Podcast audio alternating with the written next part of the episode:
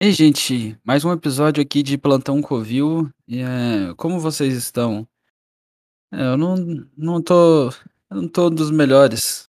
E, bom, eu quero eu quero gravar sobre isso aqui porque eu não sei se o título, o que que eu pus no título, não faço a menor ideia, porque eu ainda não postei, que eu tô gravando, né.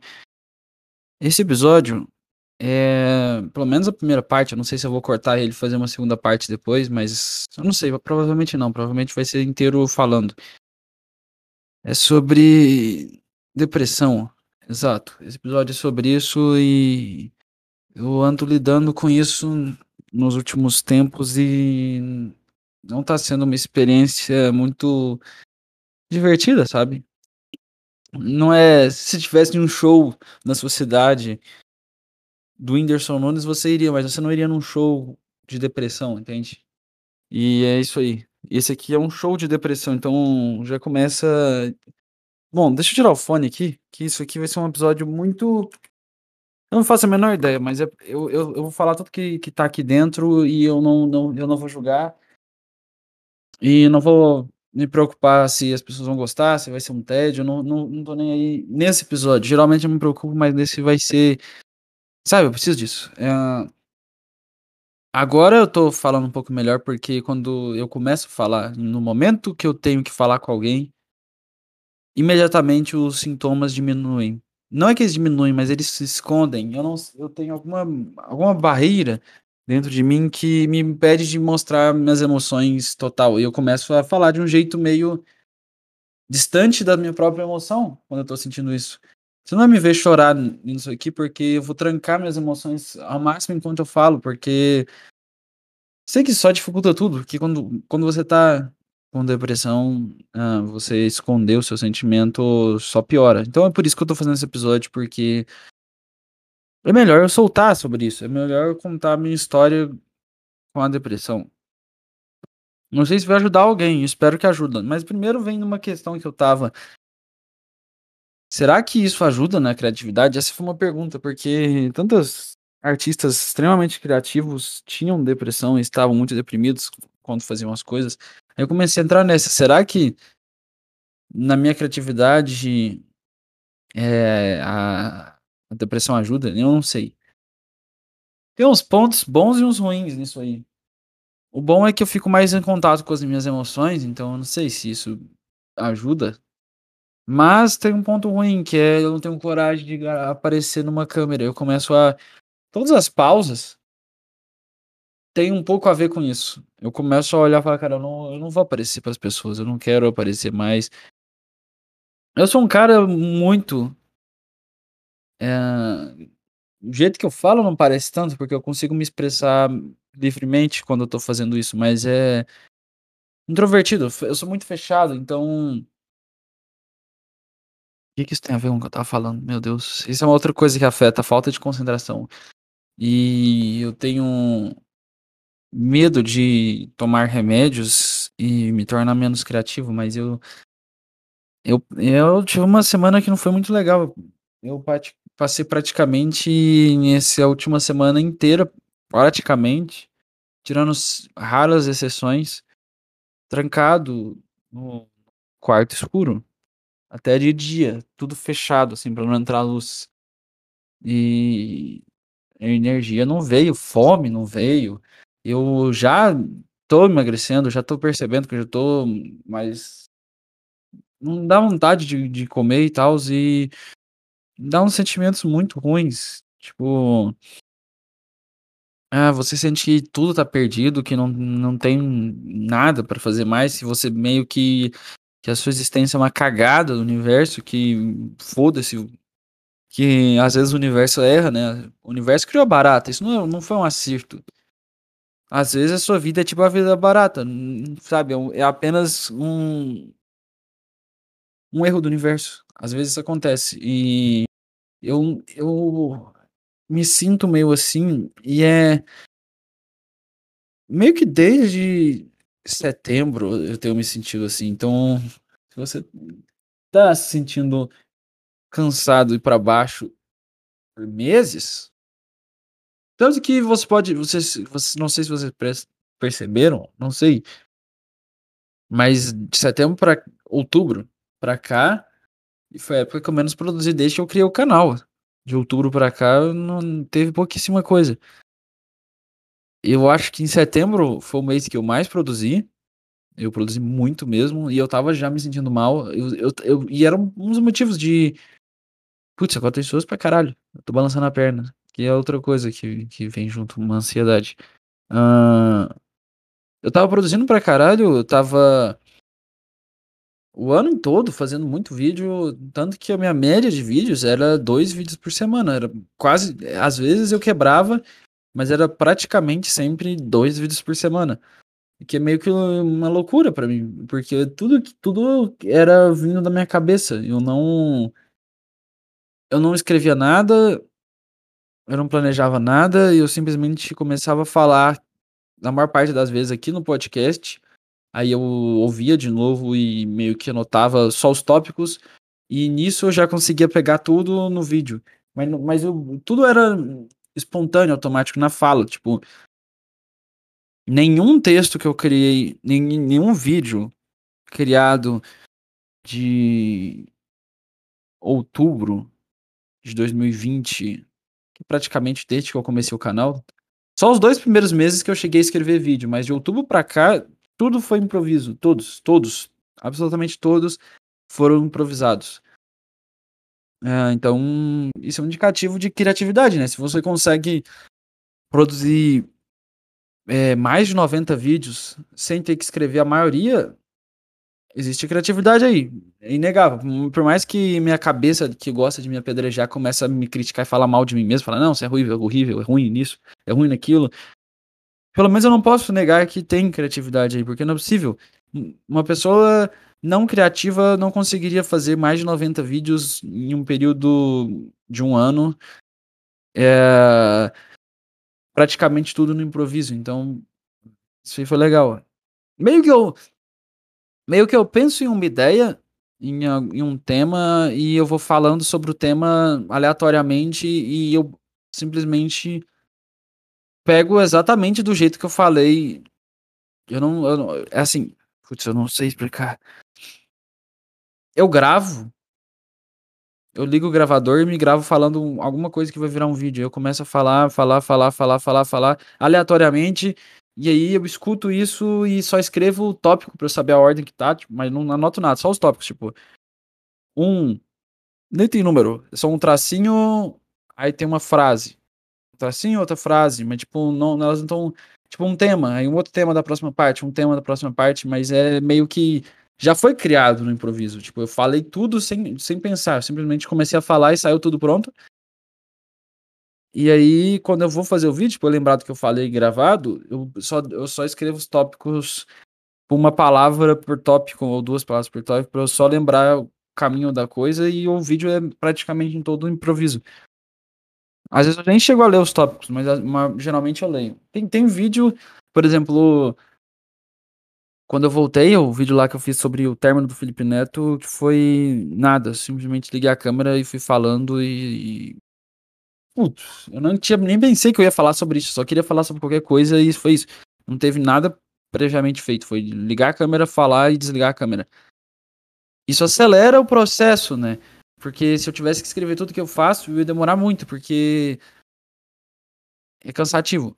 E por que eu tô falando isso? Parece que eu tô falando, ah, que legal, ah, eu me acho criativo. Não, não sei se eu sou criativo. De certa forma, eu me acho não, porque, igual eu falei, se eu não fosse, eu não conseguiria gravar esse tanto de vídeo. Mas, o ponto é que eu não consigo mais fazer isso. Eu não sei se eu consigo fazer isso ainda. Eu ainda tô fazendo, né? Eu não, não sei o quanto a minha cabeça vai me permitir porque parece que por mais que eu que criar seja a coisa que eu mais amo fazer na minha vida, o peso disso é estranho. As, eu passo por momentos que eu não, eu não lidava tanto antes. Tanto. Bom, vamos falar sobre depressão, né? Vamos falar sobre isso. E o tema principal disso aqui, que eu não sei se é o tema principal, mas é o que eu queria falar, é tanto sobre a minha ex experiência com depressão e e e sobre se depressão interfere na criatividade, que é meu é a dúvida que eu tenho, eu nem sei a resposta. Mas vamos lá. Nossa, agora que eu comecei a falar, pelo menos veio energia. Isso que é bizarro. É difícil tomar o início. Mas depois você começa pelo menos você quer continuar. Eu acho, já tô ficando cansado, mas vamos lá. Hã. Eu acho que eu sempre eu falei já com meus pais, com minha mãe pelo menos, e eu acho que eu sempre tive isso. Putz, quase que apagou aqui. Nossa, tem esse problema aqui, às vezes a tela do computador começa a a minimizar, escurecer. Hum. Eu lembro que eu era uma criança extremamente sensível, quando vendia alguma coisa da casa, tipo um sofá, eu entrava em crise de choro e ficava muito mal, mas eu não sei se isso é comum pra criança, mas eu sentia que eu era muito sensível. Eu meio que não vivia na realidade, eu vivia preso em um mundo bizarro, aleatório na minha cabeça. E a realidade não tinha o menor interesse nela, era só viver dentro da minha cabeça, era praticamente tudo isso que eu fazia. E com uns 11 anos, chegou. Com 11 anos teve um dia que eu chamei minha mãe, minha mãe chegou e falou assim: "Que que foi?". Aí eu falei pra ela: "Eu tô triste", e comecei a, putz, chorar sem parar. E não vai não eu não tô chorando falando isso, porque eu não consigo do fa eu tenho vergo eu travo quando eu falo quando eu vou me expressar, eu travo. Isso, você não vai me ouvir chorar, pode ficar tranquilo. Hã, porque quando eu tô demonstrando algo, eu não consigo soltar a emoção por todo, entende? Tá, e aí eu simplesmente estava triste, comecei a chorar, eu falei: "Minha mãe, eu tô eu tô triste", ela perguntou: "O que foi?", aí eu falei: "Nada". Nada tinha acontecido, eu estava muito triste, mas agora eu consigo entender o contexto da época que me gerou essa tristeza, eu eu eu eu eu a dos 11 até os 16, 17 anos, praticamente até os 17, meio que até mas dos 17 eu já não ligava mais, mas dos 11 até os 17, eh, eu passei por vários momentos de bullying. Hã, eu estudei em escolas de igrejas, que de igrejas não tinham nada, que as pessoas lá eram demônios, que os professores te oprimiam, te reprimiam, tiravam tudo que te deixa humano e tentavam fazer fazer você ser um ideal de perfeição maluco, e os alunos eram demônios que te tratavam como um um animal. Simplesmente te ofendiam e é isso aí, foda-se, não quero ir tão pesado nisso aí. E essa sensação de exclusão, até pelo fato de ser mais novo do que as pessoas da minha sala e e por ser mais in infantil, não no sentido infantil de bobo, mas no sentido de do de não ligar pra coisas tipo esportes, pegar mulheres, mostrar, sabe, eu apesar que com 11 anos ninguém tinha isso, mas tipo, os caras já começava a ter esses movimentos aí, de querer os os cara mostrar que são os maiorais e tals. E aí eu não não não não era assim, e eu era muito preso num mundo fantasia que não condizia nada com a realidade, eu ficava só pensando em dinossauro, em alienígena nada que tinha a ver com nada, e aí eu me sentia errado por isso, eu me sentia fudido por isso. Eu sentia que eu era meio que ah, escolhido para ser estragado, eu era a fruta estragada da árvore, isso que eu sentia que eu era, e e eu não não conseguia me relacionar com as pessoas, isso me trouxe uma solidão gigantesca de anos, de me fechar, até surgir não, até surgir não, nada, falei nada com nada. Tá, aí eu comecei a ter dificuldade de me relacionar com as pessoas da minha idade de qualquer idade na verdade. E eu eu sentia que ninguém me compreendia, porque nada fazia sentido com o que eu falava, eu achava que eu era o problema, achava que eu era esquizofrênico, sei lá, porque eu queria falar só sobre coisa que nin ninguém entendia. E é meio que a culpa é minha também, porque eu queria falar sobre dinossauro, de sobre alienígena, sobre umas coisas muito aleatórias. E as pessoas não tinham interesse nesses assuntos. Não nos assuntos, eu tô falando só exemplos, mas não no assunto, mas é na, na loucura da ideia. Eu, eu imaginava cenários na minha cabeça de histórias. Por exemplo, eu inventava uma história que tinha alienígenas. E eu começava a viver ela na minha cabeça e eu começava a brincar e falar como se eu estivesse na história.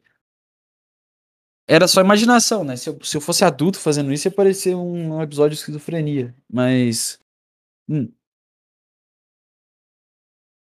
Tô tomando uma água pra hidratar. E eu não tô. Esse nariz ruim é, é, é resfriado. É, e aí eu criei um constante, um absurdo isolamento de uma maneira que eu não. Em algum ponto eu comecei a. Porque toda vez que eu abria a boca para falar alguma coisa, as pessoas me reprimiam de alguma forma. Eu não consigo lembrar direito o que as pessoas falavam. Eu só lembro que eram umas coisas que me deixavam muito mal, mas eu não lembro o que era. Eu já fui chamado de várias coisas malucas, tipo esquizofrênico, autista, um monte de coisa assim. Não que seja uma coisa ruim, eu só tô dizendo que quando você é adolescente, você ouvir isso num tom de humilhação, os caras virar falar assim: ah, blá, blá, blá, você tem cara de, de Asperger, ah, você tem cara de autista, tem cara de... Tipo, num tom de zoação. É óbvio que se você vai engolir isso como é, eu sou esquisito pra caralho, eu sou estranho e não mereço estar entre as pessoas e mereço estar fora do bando porque eu sou estranho, entende? É isso que, que vai na cabeça. Não tem como, não tem. Tanto que eu nem sabia o que significavam essas palavras, eu tive que pesquisar depois nas psicólogas. Eu perguntava, oh, eu sou, eu sou Asperger. Elas, não, você não é. Não, eu sou esquizofrênico, não, você não é. E aí eu pensava, então, então, bosta que eu sou, então. E aí eu é, é. Bom, aí eu nunca, pens... eu nunca pensava que eu tinha algum problema, na real. Eu só vivia a minha vida e fazia as coisas. Só que as pessoas uh, meio que uh, vinham me tratar como se eu tivesse um grande problema mental. E eu comecei a acreditar que eu tinha. E chegou um ponto que eu tinha certeza que eu tinha. E eu passei já em várias psiquiátricas. Psiquiátricas? Psiquiatras. Hum. E todos eles me diagnosticavam com alguma coisa que não é muito agradável. Eu já fui depressão, já teve, já teve dois tipos de depressão já. Os caras sempre dão um diagnóstico diferente, não faz o menor sentido.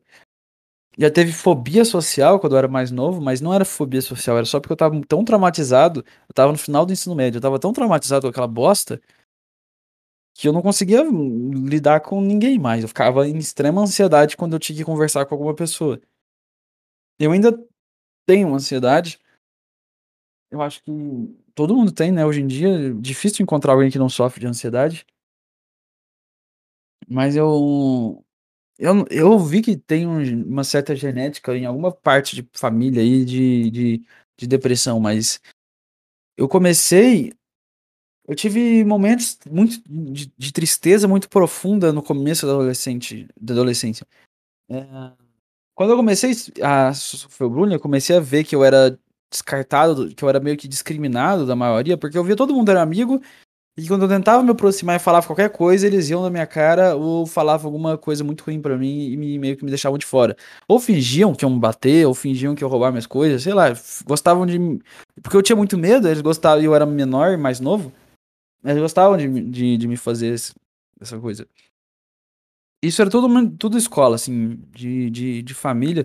Nossa, esse é o episódio que eu tô mais falando da minha própria vida. Mas eu, eu preciso, porque eu preciso muito desabafar, porque. É, não sei, não sei. Se eu não, não gostar, desculpa. Mas se você se interessa por depressão, ansiedade, criatividade, essas coisas aí, fica aí. Ou se, só, só, ou se você só se importa comigo já é o suficiente. Eu não gosto saber que tem alguém ouvindo é legal, né? Me, sente, me faz sentir melhor. Uh, tá, e aí. Putz. Ah, lembrei. Aí eu me sentia discriminado dos demais. Eu achava que eu, que eu era doente. É óbvio que eu, sou, que eu sou doente mental. Era isso que a minha cabeça tinha. Era óbvio que eu tenho um problema. É óbvio. E eu não tô falando isso que se você tem essas coisas, é ruim, cara. Se você tem essas coisas, eu, eu, eu juro, eu sou a pessoa que menos vai te, te julgar mal por isso, porque eu entendo como é que é ah, como como é sentir isso de de as pessoas se acharem maluco. Não sei como é isso, porque isso é, tipo, até hoje as pessoas acham que eu sou maluco. Hã Eh, onde estava? Vamos lá.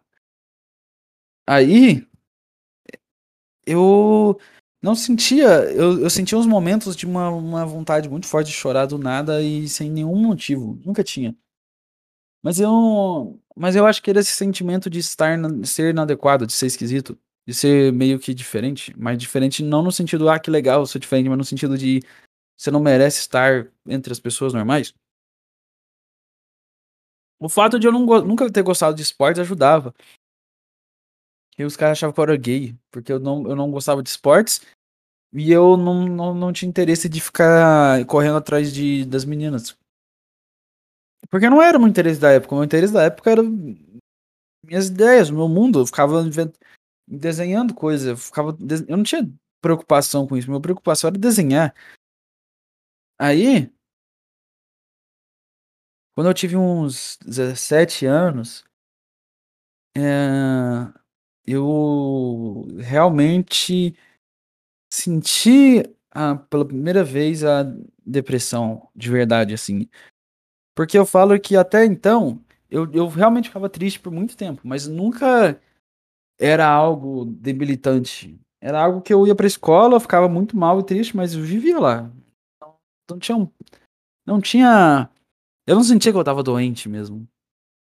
Até os meus 17 anos, na verdade, quando terminou o ensino médio, e eu fiz vestibular e não passei. Nossa, muito obrigado por não ter passado, porque eu fiz pra engenharia civil, imagina eu sendo engenheiro, nada a ver. Aí eu não passei, e aí eu fiquei uns 8 meses trancado em casa, porque não até o próximo vestibular. Porque eu lembro que eu fiz vestibular meio que em outubro. Ou não, acho que só agosto, eu não sei, eu sei que fiquei uns 8 meses trancado em casa. Aí nessa época, foi a época que pelo menos eu aprendi a desenhar de uma maneira muito melhor do que eu era, eu eu hoje em dia eu não eu não eu não pratiquei depois disso, mas eu desenhei realmente bem nessa época, eu desenhava mangá, porque eu eu eu eu foi eu me tornei viciado em anime e mangá de uma maneira meio absurda. Então eu só pensava nisso e eu só queria desenhar isso e eu queria meio que ser um artista de fazer história no mangá. Pena que no Brasil nada que a gente faz nesse sentido vai pra algum lugar, né, isso é meio bad, eu olhava e falava: "Eu quero desenhar mangá", eu pensava assim: "Cara, mas nem tô no Japão". Aí eu ficava mal. Eu ficava mal. Aí eu falei: "Cara, já era, porque eu não não gosto de fazer nada além disso". Não tinha nada que eu queria fazer a não ser desenhar mangá e criar história. Aí eu meio que nossa, falando nisso, eu acho que eu vou voltar a criar histórias, porque bom, eu já abandonei eu já abandonei tudo que envolve burocracia e seriedade, eu já escolhi esse caminho maluco. Enfim, vamos esse episódio vai ser muito pessoal.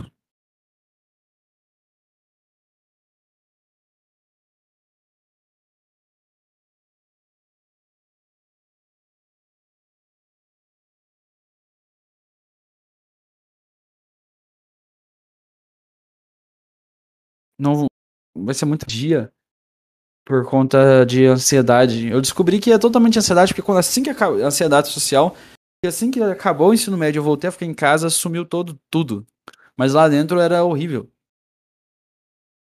Aí bom, que o que aconteceu foi que eu fiquei um bom tempo trancado em casa, mas como desde criança eu estava sempre indo pra escola, eu não eu não tinha ficado parado pra organizar minhas emoções.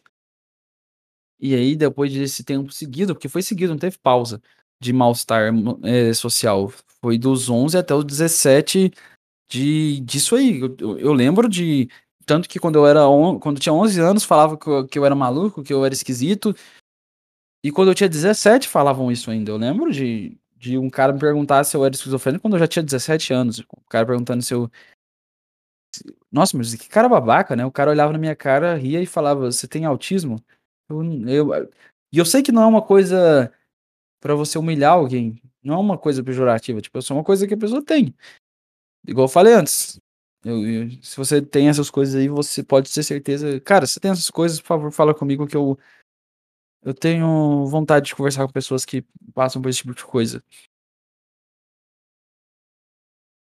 Enfim, eh, são coisas que me interessam. Eh, esquizofrenia, transtorno bipolar, depressão, eh, autismo, tudo isso, enfim. Mas era o cara falava de uma maneira muito pejorativa, eu senti eu tudo que eu entendi era que eles estavam me chamando de doente mental o tempo todo, desde os 11 até os 17. Aí eh, quando já que era um ciclo de muito tempo por isso, eu já tinha meio que a tendência genética, porque em alguma parte da família aí, minha mãe falou, não sei qual, mas é mais distante, tem depressão e tudo mais, e eu percebi que, desde que eu existo, meio que eu tenho uma tendência à melancolia. Então, já tinha lá, só que esses dos igual eu falei, 11 até os 17 foi de foi mais ou menos 5 anos? Não, 6. 6 anos, né. De estresse e isolamento social, o que que aconteceu, quando eu pude finalmente ficar longe disso e e relacionar com as minhas emoções, bom, 8 meses de tristeza profunda.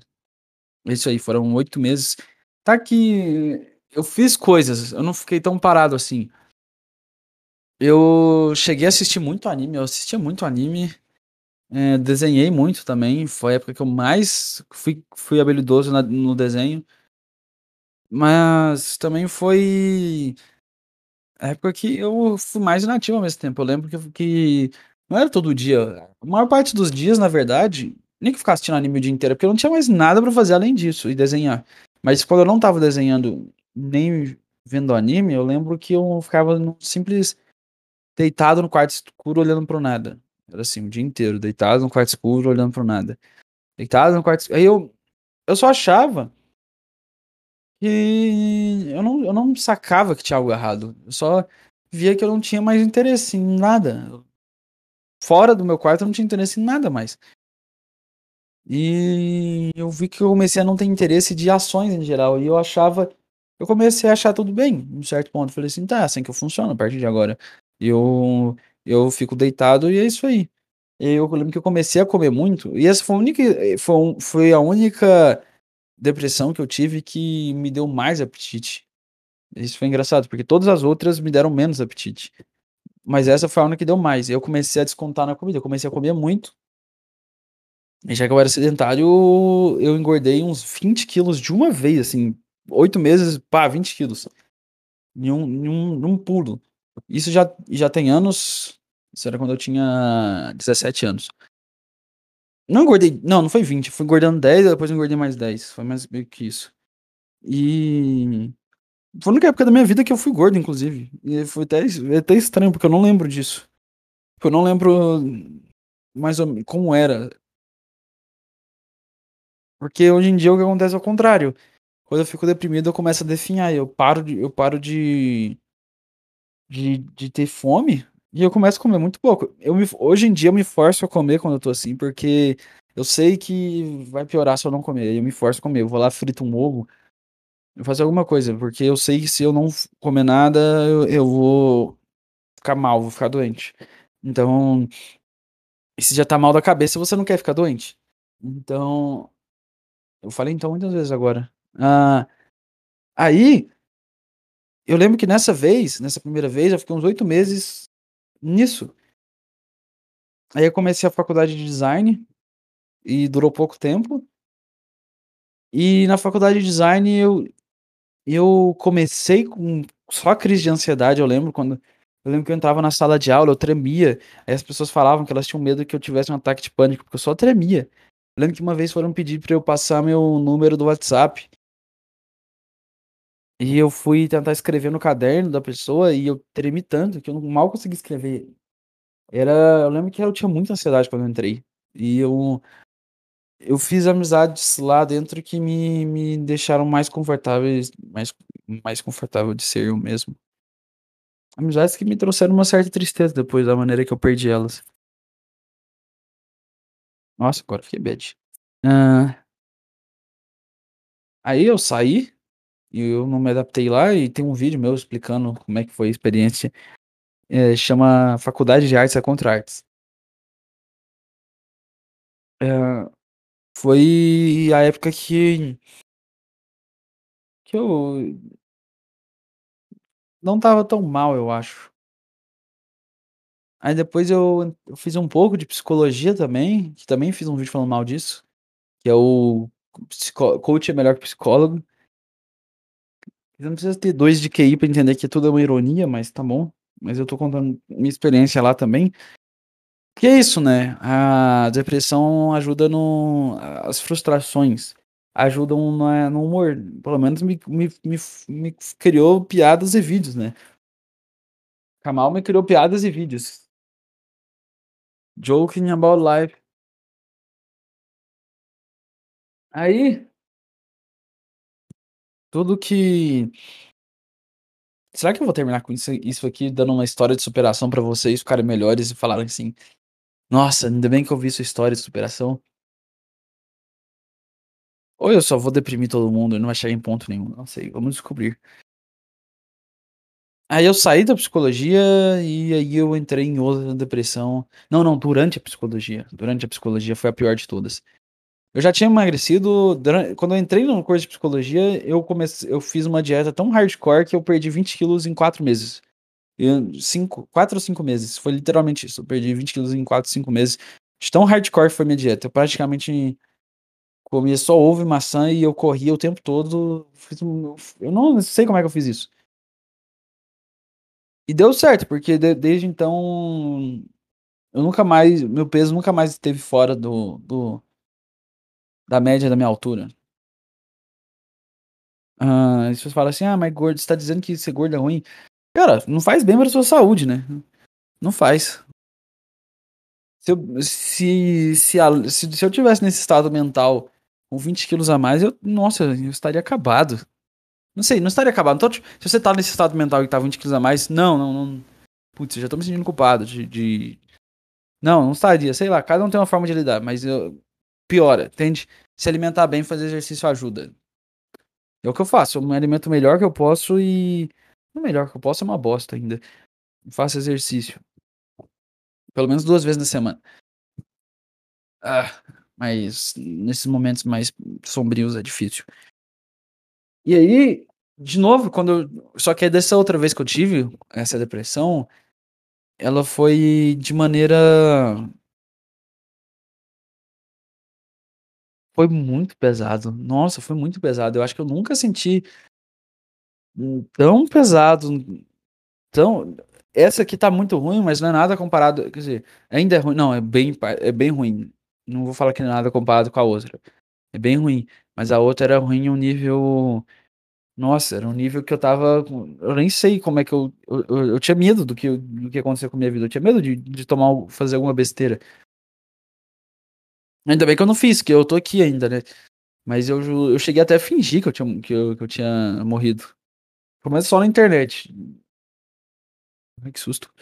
Mas, eh, foi quando eu estava na psicologia, no curso de psicologia, eu lembro que não eu não fiz muito tempo, não durou muito tempo o meu curso, mas foi pouquíssimo tempo que eu fiquei lá. Mas enquanto eu estava eu entrei numa crise eu acho que de eu já estava no em uma, na verdade ela já tinha começado e eu já estava sentindo ela há um tempo, só que aí o meu cachorro morreu e ele piorou a situação.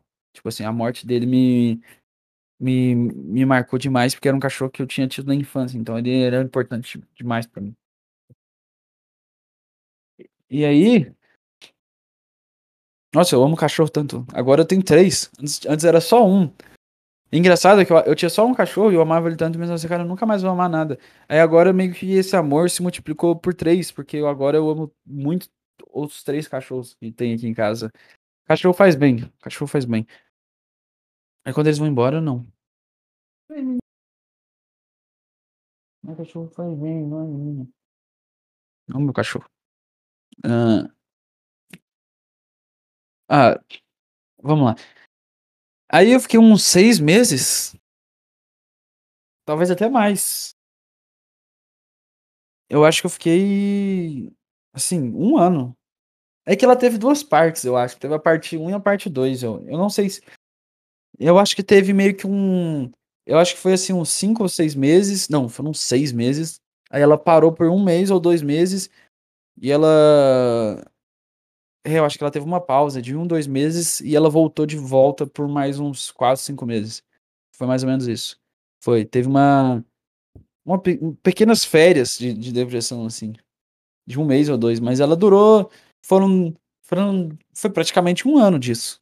Só teve, tipo, foram seis meses. Aí eu parou por um mês e meio, mais ou menos, e depois voltou e ficou por quase seis meses de novo. Então foi praticamente um ano em um estado mental que eu não consigo descrever. De. De. Eu, eu cheguei a tomar muito remédio na época. Porque eu fui nos psiquiatras e eles viram que, não, que tinha alguma coisa muito errada. Eles me deram um lítio, que é um remédio para transtorno bipolar, que eu não sei por que, que eles me deram. Mas, pelo que eu entendi, a coisa é depressão mesmo. Ah, não, não, eu não tenho um estágio de. Que o bipolar ele tem um estágio de, de energia absurda. E eu não tenho isso. É, energia normal, que já é baixa, minha energia sempre é baixa. Mas é energia normal. E o resto do tempo é fundo do poço.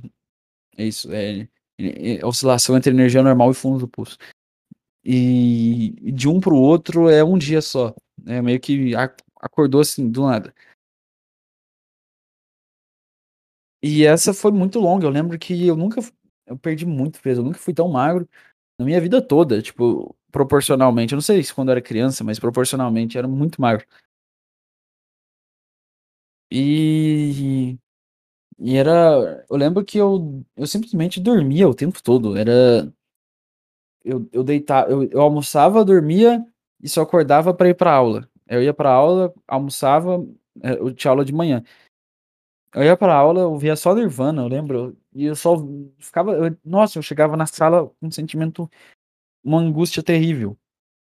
Terrível. Aí eu ficava lá até o almoço, acabava a aula, não precisava desenhar nada. Eu ficava no mundo da lua, ficava só viajando e desenhando só que eu não desenhava coisa legal, eu desenhava algumas coisas muito tristes. E quando eu chegava em casa, eu, eu almoçava e dormia e acordava só no outro dia.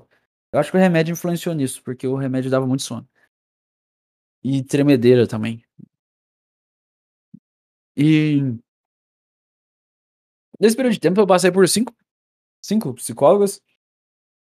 Ah, no período que eu tô falando de quando eu saio do ensino médio até hoje. Foram cinco.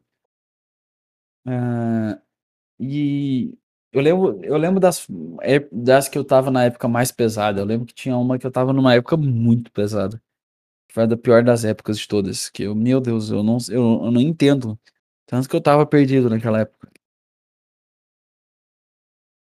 E. Aí eu acho que. Aí essa que durou muito tempo era absurda a falta de energia, uma tristeza profunda e uma e qualquer coisa que acontecia me dava vontade de morrer. Era tipo, qualquer coisa que acontecia me dava vontade de morrer. E eu não tô falando isso fazendo, ah, você tá fazendo apologia à depressão e suicídio, essas coisas. Não, não tô falando isso. Eu tô falando, é meio que eu, eu tô abrindo a minha experiência, talvez possa te ajudar, te, pelo menos te faça, se você tem isso também, pelo menos você vai ver que você não tá sozinho, que tem mais gente que passou por isso e talvez te dê mais coragem de abrir suas próprias emoções, que é, é tudo que eu quero. Porque para mim é difícil fazer isso aqui que eu tô fazendo aqui, de contar tudo isso. Mas se eu posso dar um conselho é faça o mesmo. Fala, não, não, não fica guardando essas coisas não, porque é, igual eu falei, fingir as emoções para não incomodar os outros, porque a, a bad que eu sentia o tempo todo é que eu não queria que as pessoas se ficassem preocupadas comigo. Eu não queria que achassem era fardo, então eu não falava nada, eu ficava só o dia inteiro trancado.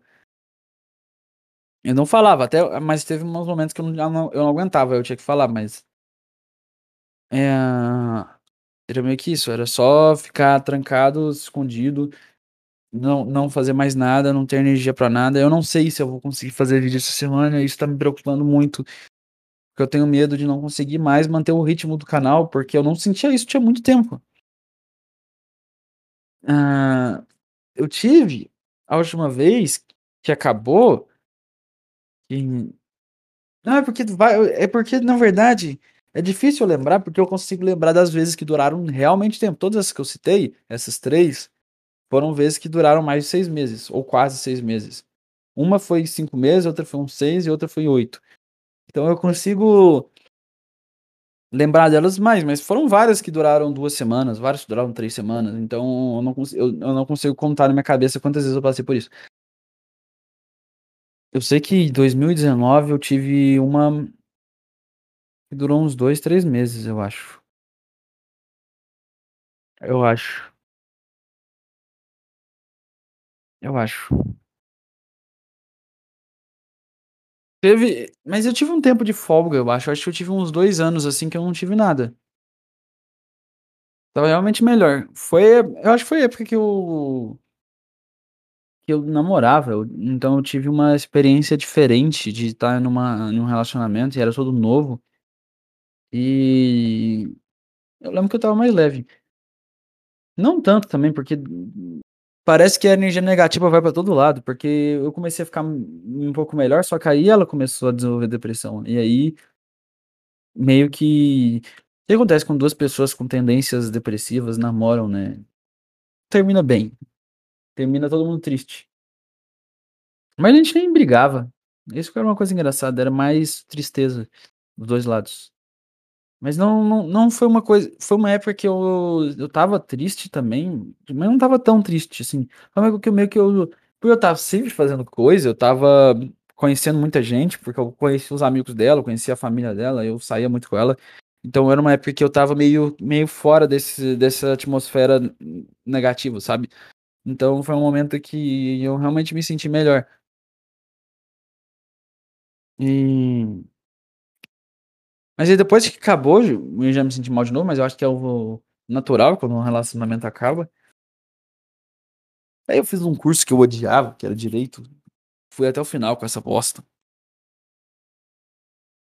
Até recentemente formar e desistir do curso de vez.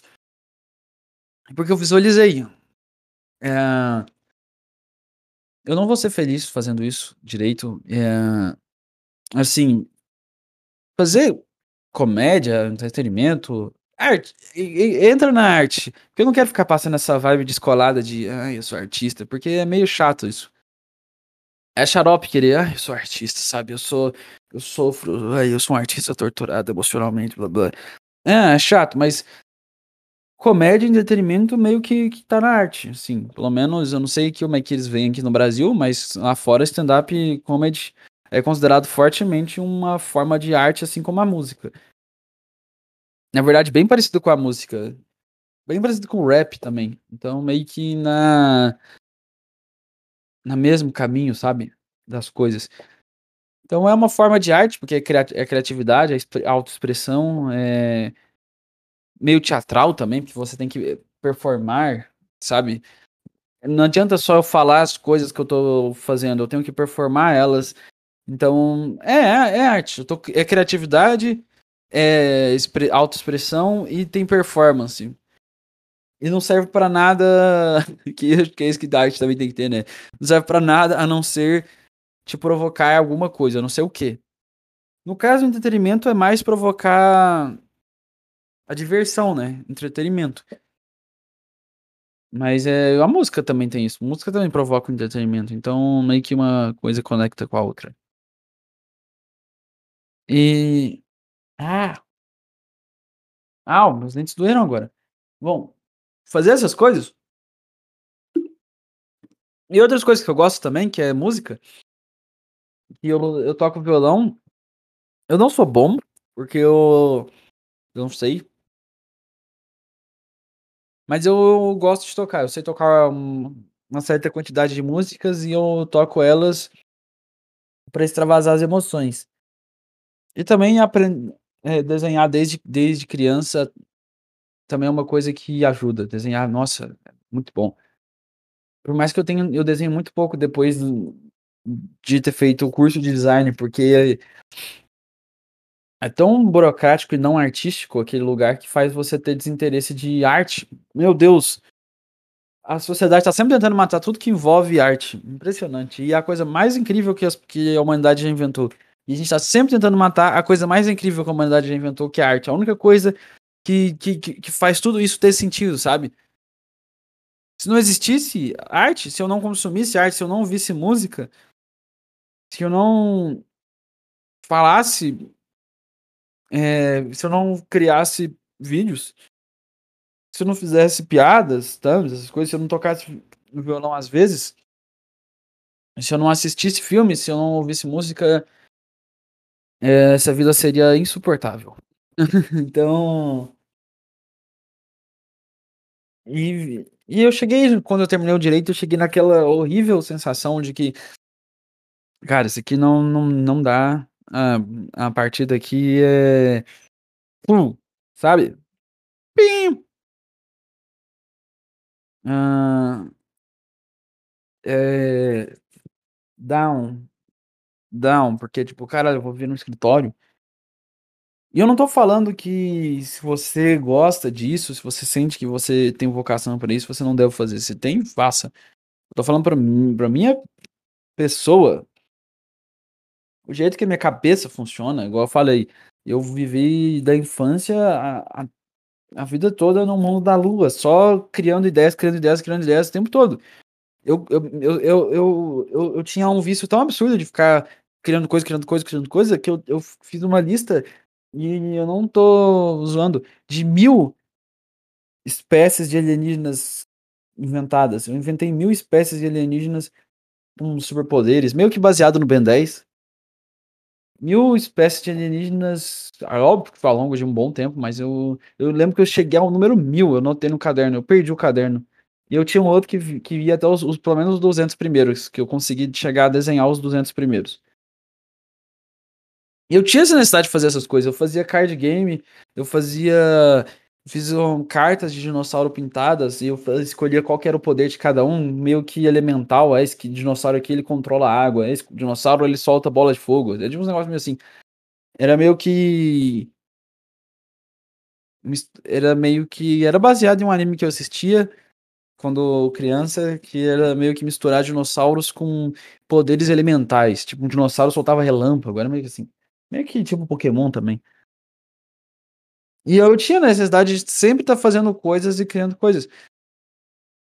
Então, para mim, estar num lugar burocrático, porque eu fiz o curso inteiro e eu não fiz é, feliz o curso, sabe? Eu fiz o, mal o tempo todo. E eu lembro que o estágio eu, foi um período muito ruim, que eu me senti muito mal. E durante a época de fazer peças, eu por ter habilidade com escrita, não era, não era difícil fazer. Na verdade, nenhuma, nenhuma demandava realmente trabalho, porque se você, se você tem uma, alguma noção de argumentação e escrita, se você sabe escrever, resumindo, se você sabe escrever bem, não, isso não é difícil, não é difícil. Mas era, era uma agonia. Ah, pegar uma jurisprudência, ah, mas que mas não era, mas era uma agonia de alma, sabe? Não era uma agonia na ação em si, porque a ação era abrir o Word e escrever, não era tão difícil assim, e ficar consultando coisas, ah, qual que é a lei que põe aqui, ah, qual que é o caso, ah, quais são os dados do caso. Ah, fazer peças jurídicas não era uma coisa que era a ação em si era desgastante, o problema era a emoção que não lidava com isso bem. E eu e chegou um ponto que eu, que eu acordei eu sempre falo desse jeito, desse ponto que é o que eu acordei e senti, cara, não, se eu, se eu, se eu continuar nesse caminho, eu vou me arrepender pro resto da minha vida. Eu senti isso, eu senti que eu ia adoecer e eu ia viver numa vida inteira de tristeza se eu se continuasse nesse caminho, porque não, não, não, não é para mim, porque não combina com a minha alma, com a minha essência, sei lá, eu, não, eu nunca gostei desse tipo de coisa, nunca me interessei por isso. Eu só fazia porque eu tinha muito medo das outras. De, de, não, de não fazer nada da vida, sabe? De virar mendigo e, e, e ser uma vergonha para os meus pais, ser uma vergonha para os meus avós, ser uma vergonha para meus bisavós, sabe? Essas loucuras. E a escola também te faz isso. Ah, se você não fizer medicina, engenharia, direito, você vai se fuder, tem essa ideia. Mas tem gente que fez essas coisas e tá fudido, né? Não existe caminho mais, não existe. E aí eu tive que iniciar tudo e começar a fazer uma coisa que eu realmente acredito, que é a única coisa que eu fiz que eu, que eu realmente gostei de fazer em toda a minha vida, que é criar coisas. E agora, o que me deu de criar estranho, que era uma coisa que eu nunca tinha feito antes. Eu gostava de criar histórias, narrativas, personagens, desenhos, jogos, mas eu nunca imaginei que eu ia criar comédia estilo eu acho que eu, eu acho que eu baseio tudo no que eu faço no stand-up, eu acho. E nos, e nos, e nos youtubers, tipo, quando, quando o PC tinha o PC Siqueira, quando tinha todos esses que faziam vlog, meio que baseado nos dois, no vlog e no stand-up. Eu acho real que o, que o meu canal é toda uma mistura de vlog com stand-up. E. Que eram as duas coisas que me moveram quando eu tava em depressão. É, a comédia e os vlogs. Eram coisas que realmente me davam energia. E os podcasts também. Muito pelo Arthur Petri, que é um cara que, que realmente passou por isso. Então, quando, nossa, eu, eu lembro que eu não tava numa das. Um pouco antes. Não. Não, bem antes. Da pior fase, eu comecei a ouvir ele. E quando eu tava na pior fase, ele me ajudou a passar por isso acho que eu era muito viciado, apaixonado e viciado pelo Kurt Cobain também. Eu tinha uma obsessão pelo Kurt Cobain, que eu só pensava no, nele o dia inteiro. Eu chorava pelo Kurt Cobain. O cara morreu antes que eu. Antes, bem. Cara, eu nem existia quando o cara na, morreu. Eu nem sequer existia. E eu chorava pela morte dele. Tanto que eu falava mal pra esse cara ter morrido. Inclusive, eu indico o documentário sobre a vida dele, que é o Montage of Heck. E também um livro mais pesado que o céu. Essas são as duas coisas que eu li sobre ele. Um livro eu li o outro eu assisti o documentário. E todos eles me, me, me bateram pesado. Enfim. É, eu só queria. A parte direita era só para dar uma contextualizada na história. Porque eu, eu pensei em falar tudo. Eu tô pensando em contar. Eu só tô querendo contar minha história nesse, nesse episódio aqui. Essa é a minha intenção. Se tiver alguma coisa de comédia no meio disso aqui, vai ser porque eu cortei, tipo, e coloquei em outro dia. Porque hoje eu não consigo falar nada engraçado. Eu acho que não. Aí. Nossa, mas falar, falar dá uma ajudada. Gravar esse podcast deu uma leveza um pouco. Cara, eu tô, eu tô igual eu falei, eu tô quase uma semana no quarto escuro, não fazendo nada, só eu coloco música pra tocar, pra não ficar no silêncio, e eu não ter que ficar ouvindo meus pensamentos, aí eu deixo uma música tocando. E é isso. E desde que eu tenho meus 16 anos, eu sempre, 17, eu sempre tô lidando com isso, com períodos de, de, de depressão. E eu ouvi falar Quer dizer, eu pesquisei na internet, porque quando eu fui no diagnóstico, no médico, ele me, ele me, ele me diagnosticou com, com a depressão, que eu acho que ele fez um diagnóstico meio errado. Ele me falou, cara, isso aqui. Tudo, ele, ele me falou, cara, isso aqui é um, são sinais claros de depressão, mas por algum motivo ele me, ele me diagnosticou com a. É, transtorno depressivo persistente. No inglês eles chamam de PDD, e teve, tem um apelido de disteria aqui no Brasil, que é uma depressão prolongada, que ela dura mais de dois anos, mais de dois anos deprimido, ao ponto de que você nem lembra o que é não estar nesse estado, só que ela não é tão agressiva. Então você consegue fazer as coisas normais e só que você está sempre numa bad vibe, está sempre numa bad vibe, tipo, tempo todo dia, todo dia você tá numa bad vibe. Só que não é tão pesada ao ponto de você falar assim, cara, eu tô com depressão. É, é, é, simplesmente você sente que está numa bad vibe e você começa a achar que é seu estado natural. Porque você tá sempre assim, aí você fica dois anos assim. Aí ele achou que eu tinha isso, só, só que. Mas ele achou porque ele falou assim, cara, você não tá tão mal assim nesse momento. Só que é porque eu não tava mal naquele momento. Então ele interpretou. Porque ela não é tão pesada quanto a outra. Então ele interpretou assim, ah, cara, você tá com depressão, mas você não parece tão mal assim. Tem um ponto também que eu cara, eu eu isso que eu tenho um problema com psiquiatria, os caras conversam com meia hora meia hora com você, nem estudam direito, tipo, eles e já te dão um diagnóstico. Você não me atende pelo menos umas algumas semanas, pra ver minhas oscilações de humor durante as semanas, ou pelo menos uns meses, antes de me dar um diagnóstico? Não, conversa um dia e me dá um diagnóstico. Eu estava bem o dia que eu estava bem, tipo, não é que eu estava bem, mas o dia que eu estava menos mal, o cara olhou falou assim: "Ah, sua depressão é meio que moderada, então então então você tem a distimia". Não, era só porque aquele dia eu estava melhor. Aquele dia específico, mas a maior parte ele falou assim: "Não, não"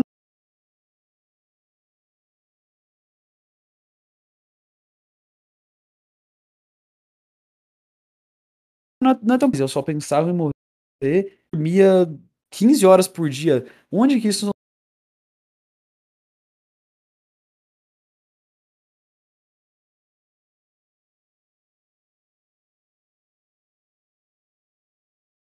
não é uma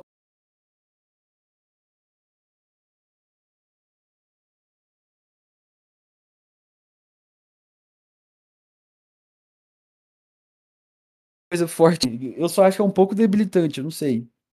Acho que é um pouco debilitante. Se você tem isso, procura um médico. Só porque eu falei mal de psiquiatra, não tô recomendando não ir, vai. Porque mesmo assim ajudou. Porque eu não sabia nem que eu tinha depressão, tipo, eu sabia, mas eu não eu precisava que o médico falasse pra eu levar a sério, sabe, porque a gente começa a achar a gente não leva a sério nossos próprios sentimentos. Eu falo: "Não, não é possível que eu tô doente, eu tô só triste". Mas aí você pensa assim: "Mas eu tô triste há muito tempo, então é meio estranho isso aí". E não tem nem razão.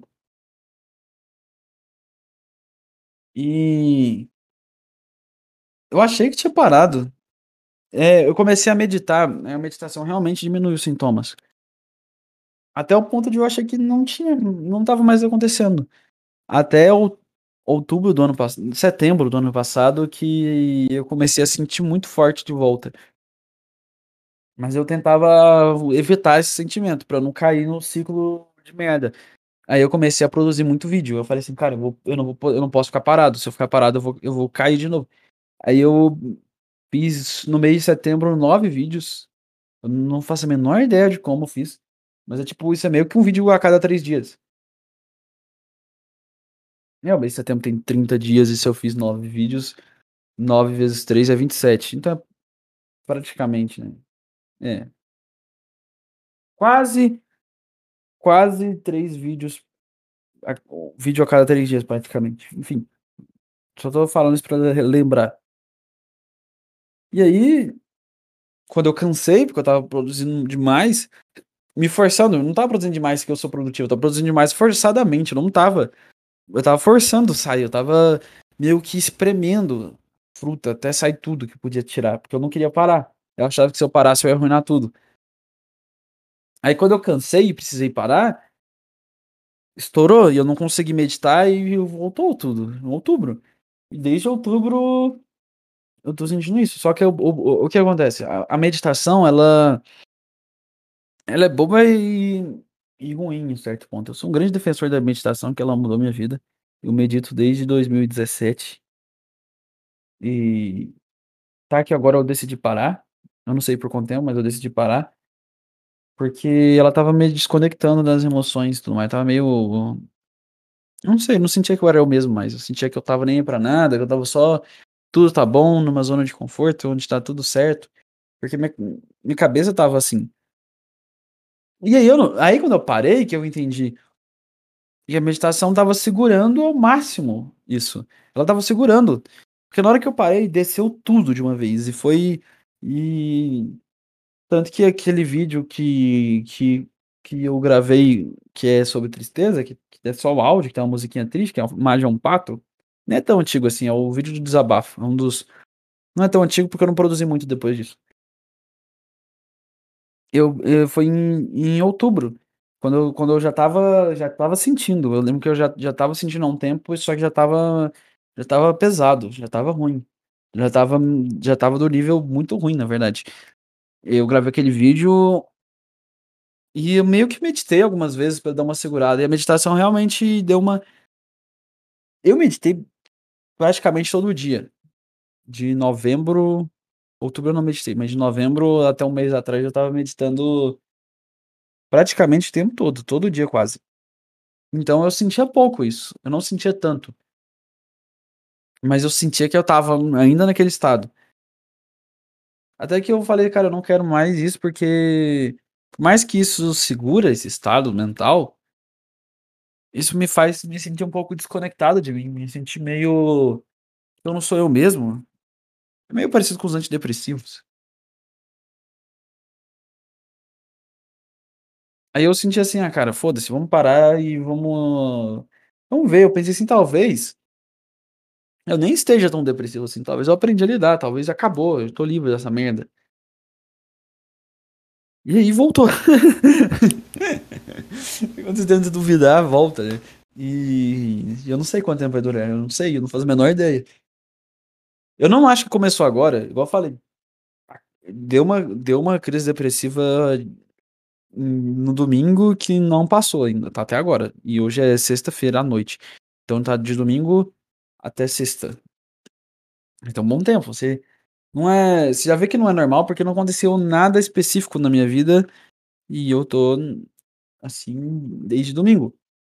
Mas eu eu sinto que essa crise começou em outubro.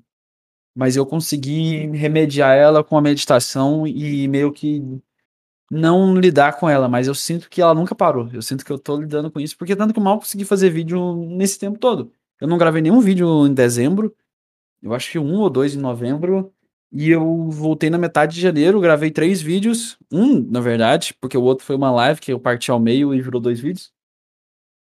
Mas eu uhum, então, eu não sei se foi o desgaste de ter me forçado tanto a criar, que eu me forcei a gravar tanto, tanto e quem é mais próximo de mim, a galera aqui do Novo Grande, dos podcasts eles conhecem, eles sabem melhor o tanto que eu exa pilhado de exagerar pra produzir o mais rápido possível.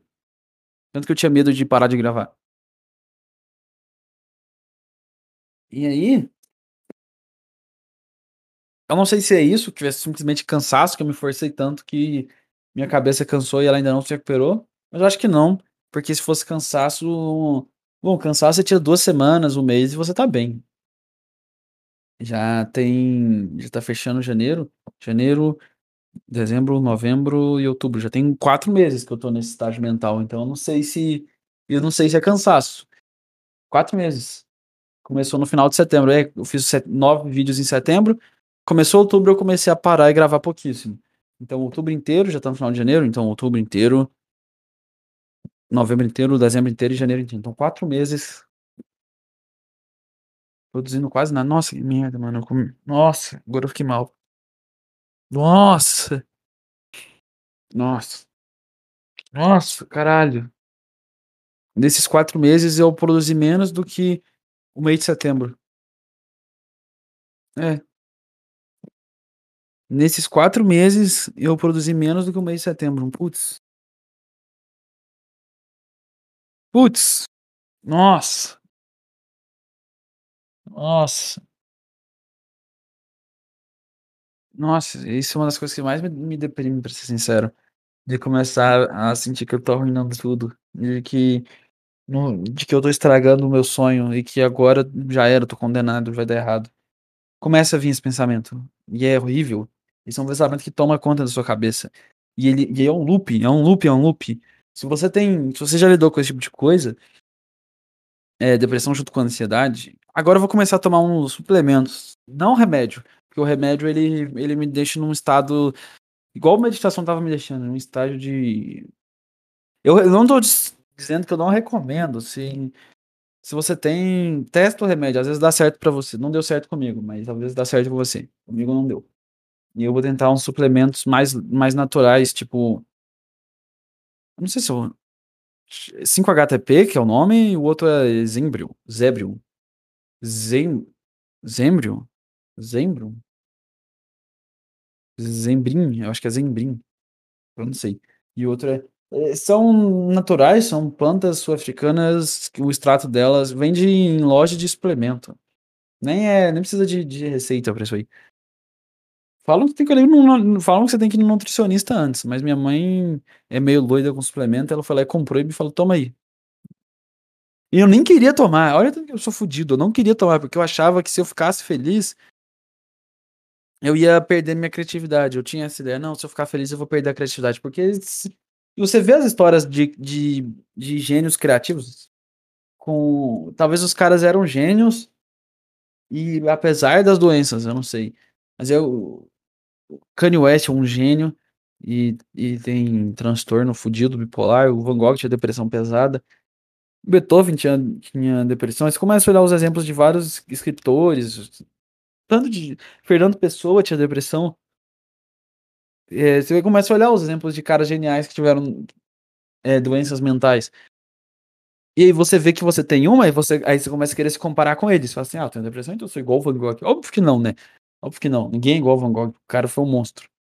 De, de, genial. Mas eu tô falando assim, é que se você tá no campo da criatividade da arte, você vai se comparar com os caras. Por exemplo, você joga futebol, você vai. Não é que você vai se comparar de achar que você é igual a ele, mas você vai ter ele de, de base de entender o mundo. É. Você quer entender um jogador, como é um jogador de futebol, você vai ter como base de entender como é um jogador de futebol o Cristiano Ronaldo. Se você faz arte, você vai ter como base de entender, sei lá, os caras tipo o Van Gogh. Mas eu jamais compararia com esses caras, né? Que eu não. Porque esses caras são geniais. Não, me senti mal, eu senti. Eu... Isso que é uma foda, você se sente culpado por tudo. Quando eu usei o Van Gogh de exemplo, eu comecei a. Eu já comecei a imaginar. Assim, nossa, caralho, o cara tá se achando, hein? Tá usando, se comparando com Van Gogh. Não é isso. Não é, não tô falando no quesito de, de qualidade e de genialidade, eu tô falando no, quesito é, fazer arte, trabalhar com criatividade e ter distúrbios de humor. É isso que eu tô comparando, tá? É isso. Não tô comparando nada. Nossa, mano, não precisa se explicar tanto. Tá, eu comecei a pensar assim, cara, todos os caras que eu, que eu admirei na minha vida Kurt Cobain, todos, todos eles tinham esse transtorno de depressão. O, o Ian Curtis do Joy Division, todos tinham o Morrissey. Aí eu pensei assim, cara, eu não vou tomar. Eu, não, eu pensei assim, cara, eu não vou tomar isso aí. Esses repositórios. Não é repositor serotonina, é só um. Nem repõe tanto assim, é só um suplemento que ele faz algumas coisas, entre elas ele melhora o estado do humor, entende? Mas ele não, não é igual o antidepressivo que, que realmente mexe lá. Ele meio que mexe, mas não é tão. Ele não tem uma, uma interferência tão direta assim, então ele não vai ter efeitos colaterais, eu espero. E não, não precisa. E é coisa que você compra em, com, com loja de suplementos, nutrição, essas coisas. Não é. Não precisa nem de receita, não é remédio. Então eu pensei assim, ah, cara, melhor, né? Porque quando eu tomava eu já tomei vários é, ansiolíticos e antidepressivos e todos eles me deixaram, me trouxeram uma, uma, uma vibe que eu não gostei. Então, é, eu vou tentar isso, vai que dá certo, vai que eu não, não perco a criatividade. Porque eu, eu tinha medo, falei, cara, se tem uma relação tão forte entre pessoas criativas e depressão, Aí eu comecei a pensar, caralho, será que não que um mecanismo não, não, não tá interligado e que um, um afeta o outro? Tipo, de novo, não tô comparando a qualidade, estou comparando a situação de ah, uma pessoa de criatividade e arte com transtornos de humor. Se alguém tipo Van Gogh ou Kurt Cobain é, tivesse a cabeça estável emocionalmente, será que eles teriam eles conseguiriam criar? Talvez sim, porque já era na alma deles criar, eles nasceram com essa habilidade. Mas será que eles conseguiriam ir tão longe do que eles criaram? Tipo, criar coisas tão maravilhosas? Tipo, cara, minha obra favorita da vida é Neon Genesis Evangelion. É um anime que, para mim, eu nunca vi uma coisa tão maravilhosa. Você nunca assistiu, cara, não sei o que você tá fazendo. É simplesmente a coisa mais foda que você pode assistir na vida. É, vai que você não gosta também, mas pra mim é minha obra favorita de todas da vida. De tudo. Se você somar qualquer tipo de obra artística, Neon Genesis Evangelion pra mim é a melhor já feita. E o cara ficou quatro anos numa depressão profunda. E a, a depressão profunda dele surgiu esse anime. O cara tava tão mal que a doença mental dele criou uma coisa desse nível. Eu pensei assim, cara, será que essa minha tristeza profunda não pode ser positiva para para criar coisas? Eu já não sei, porque eu mal criei coisas nesse tempo. Eu só fico deitado. E tentando me distrair com qualquer coisa aleatória. Fico no YouTube o dia inteiro, às vezes. Ou eu fico no YouTube ou eu fico só deitado, fazendo nada. E nem fico assistindo um vídeo que eu tô. E nem é no YouTube assim, ah, eu tô me divertindo assistindo um vídeo. É só pôr um som aleatório pra não ficar no silêncio, sabe? É só deixar um som tocando pra não, não, não ficar com nos loops mentais. Eu não sei, eu fico pensando, cara, é melhor eu não tratar isso, porque se eu tratar isso, eu vou ter menos ideias. Mas isso, quando eu tenho isso, eu não consigo ligar a câmera. Eu até consigo gravar podcast, eu, eu ainda não consegui ligar a câmera e gravar. Não consegui fazer isso. Eu só consegui. Consegui algumas vezes, né? Mas foram dias que eu tava melhor da cabeça. Então, eu já não sei. Eu já não sei. Nenhum dia que eu tava bem mal eu consegui ligar a câmera e gravar um vídeo de humor. Então, eu já não sei se, se comigo. É, se realmente me ajuda estar triste. E também, se a, se a tristeza te deixa mais criativo, cara, olha o que aconteceu com a vida desses caras. O Van Gogh cortou a própria orelha com a faca, sem anestesia, sem nada. O cara olhou no, foi no espelho. O cara chegou, acordou um dia numa eles você vê as cartas do cara, ele realmente tinha depressão, ele ele, ele escreve exatamente o sentimento que é uma culpa do, sem motivo, sentir que no, sua existência não tem valor, sentir que você é esquisito, sentir que você não é inadequado. É a mesma coisa que. É, são sentimentos claros da, de, de, de, depressão. E aí. Um dia o cara acordou, cortou a própria orelha fora e desenhou, e desenhou a cara dele sem orelha. Aí um dia ele cansou e foi dar um tiro na própria cara. O Kurt viciou em heroína tão pesado que um momento ele não aguentou e e deu um tiro de espingarda na própria cara, mesmo tendo uma filha bebê. Teve vários outros. O Ian Cut se enforcou. O, o, o vive em tristeza até hoje. E todos esses caras, você vê que eles nenhum deles teve uma vida agradável. Aí eu pensei assim, cara, vale a pena sabe, saber que existem métodos que podem melhorar meu estado emocional, vale a pena viver nessa tortura para criar coisas. Aí eu, que eu entro nessa, será que vale a pena? Porque a criatividade está na minha natureza. Eu, eu crio feliz e triste. Eu tô sempre criando alguma coisa. Estando feliz quando eu tava triste. Quando eu criei os mil alienígenas, eu tava feliz em criar aquilo. Eu não sentia tristeza. Eu lembro que eu, que eu, eu tinha uns 12 anos quando eu criei esses alienígenas. 12, tinha exatamente 12 anos. Caralho, eu tinha exatamente 12 anos quando eu criei esses alienígenas. É... Eu lembro que quando eu criei eles, eu não tinha tristeza. Na verdade, eu senti um ânimo absurdo. Eu falei, nossa, que foda, eu tô criando. Esse aqui vai ser como? Caralho, esse aqui vai ter um formato de de um dinossauro. Ah, esse aqui, ele, esse aqui ele, ele vai parecer um samurai. Eu tinha umas coisas assim. Aí eu falei assim, caralho, esse aqui ele vem de um planeta que que é todo congelado. Ah, esse aqui ele vem de um planeta, sabe, é umas coisas. Eu tinha um que era um, um planeta no formato de uma pilha. Literalmente o planeta era no formato de uma pilha. Porque eu tinha 12 anos também, eu não, eu não ia eu não ia, eu não ia pensar organicamente, caralho, mas será que faz sentido o planeta ter um formato de uma pilha? Não, foda-se. O planeta tem um formato de uma pilha, e é isso aí. O cara vive na pilha. Tinha um, tinha, tanto que tinha um que o poder dele era literalmente ser um gel. Ele tinha o poder de, de, de virar gel. E era isso, o cara era um gel. E tinha uns que eram merdas, nem todos eram bons. Tinha uns que eram bem merdas, tinha um que virava lama. Aí tinha uns legais, tinha uns que eu, que eu mergulhei. Me, or, me orgulhei de fazer, mas eu nem lembro deles mais, porque eu tinha 12 anos. Eu tenho eu tenho alguns desenhos que eu fiz, mas eu já tinha eu já tinha uns 14, então não não é dessa é dessa história, porque eu adaptei ela com eu eu criei ela dos 12 até os 15. A maior parte foi nos 12 a maior parte foi nos 12 e nos 13, mas eu lembro que nos 14 eu cheguei a desenhar coisas envolvendo isso, eu cheguei a escrever. Acho que foram 10 temporadas e 3 filmes.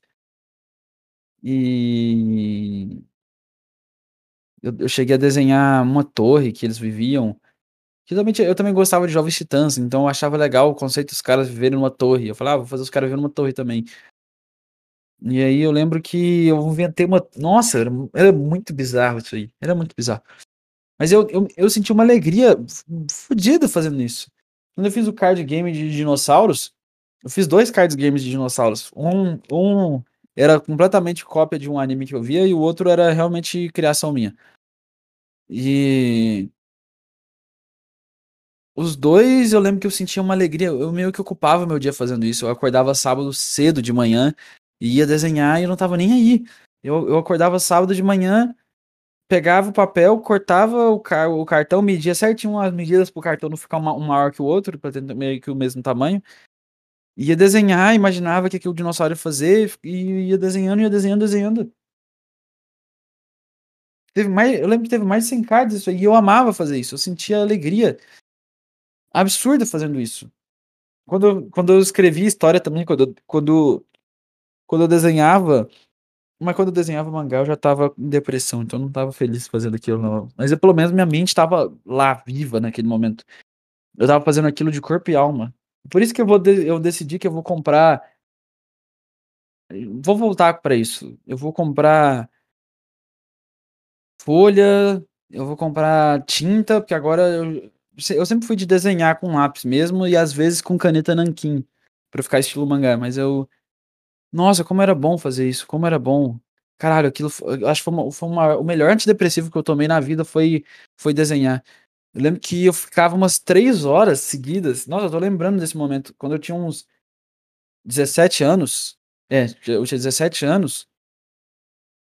E eu estava na minha primeira crise depressiva, longa, que eu igual eu falei, eu tive tristeza durante várias vezes na minha vida, e engraçado que eu não que os meus únicos traumas de infância são relacionados à à escola, porque minha relação com meus pais nunca teve problema.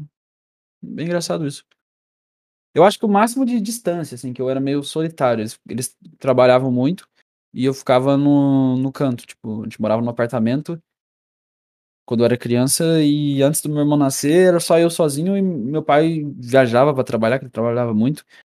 E minha mãe estudando e estudando e isso aí. E e eu no canto foi que surgiu na verdade a criatividade, porque eu eu não tinha estímulo.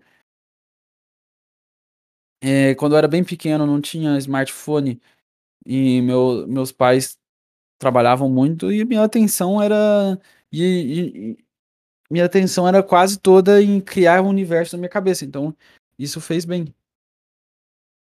Isso fez bem. E Bom era era alegria fazer isso. Então eu não sei se ficar triste vai me deixar, porque os épocas que eu mais fui criativo em toda a minha vida eu não estava sofrendo. Não estava. Na época que eu estava mal mesmo, eu não fazia nada. As épocas que eu estava realmente triste, estava assim no fundo do poço, era só ficar deitado na cama esperando o tempo passar, era só isso. E era e a se você se você já passou por isso, você você sabe muito bem o que eu tô falando. Você você deita na na cama, numa posição, no quarto escuro, porque a luz te incomoda muito, porque eu não eu não sei porquê, você quer ficar no escuro. Eu acho que é porque o escuro te faz esquecer onde você tá, então dá um alívio. E aí você fica tudo escuro, e e aí, você senta de um jeito, aí você muda a posição e senta de outro jeito, aí você senta no chão aí você deita no chão, eu lembro uma um uma coisa uma coisa que eu fiz muito é jogar o ah, o edredom da cama no chão, do lado da cama e deitar nele, porque eu não aguentava mais deitar na cama. Eu falava: "Caralho, eu tô muitas horas deitado na cama, vamos deitar no chão", aí eu deitava no chão, aí depois eu deitava do lado da porta e era, tipo, dentro do meu quarto mudando de lugar várias vezes, porque não é só a falta de energia. Tem, um, tem a ansiedade, só que a ansiedade com, combinada com a falta de energia. Então você fica parado num lugar com agonia, e você muda para outro lugar, fica parado em outro lugar com agonia, porque você não tem energia. Aí você fica deitado e mudando de lugar durante o dia todo. Você deita em um ponto, você deita no outro ponto. E é isso aí. E isso voltou, eu não sei. Eu, igual eu falei, eu acho que voltou em outubro. Mas como eu tava sempre meditando o tempo todo, tava. Eu não tava, eu não tava percebendo direito. Eu sentia que tava mal, tanto que eu não tava gravando vídeo. Mesmo meditando, mas eu sentia, mas eu não tava. Tava meio que dando uma, uma segurada. Até o ponto que eu falei assim, cara. Eu tô mal e a meditação não tá adiantando, vamos parar. Então, vamos, vamos lidar com isso, porque a meditação só tá me deixando distante de um sentimento ruim que tá me controlando. Porque eu tava afastando do sentimento, porque eu, a emoção tava distante da minha mente, mas eu não tava lidando com isso. Porque ainda tava lá. Eu só não conseguia eh, aproximar disso, mas eu tava, tava lá igual. Aí quando eu parei, virou o abismo. E aí a prova que eu tava mal desde que eu tava nesse estado depressivo desde outubro. Porque foi literalmente, eu parei de meditar, deu dois dias, do nada, voltou e eu fiquei uma, uma semana inteira sem fazer, trancado, sem fazer nada. Sem conseguir jogar, sem conseguir. Eu tentei assistir anime, mas a concentração ficou horrível. Mas eu assisti bem aos poucos Fruits Basket. Que agora eu cansei de Shonen. Eu cansei de anime de porrada e poderzinho. Eu, eu amei isso minha vida toda. Minha vida toda assistindo isso, mas agora é emoções, isso aí, romance, escola, romance. Shoujo. Shoujo.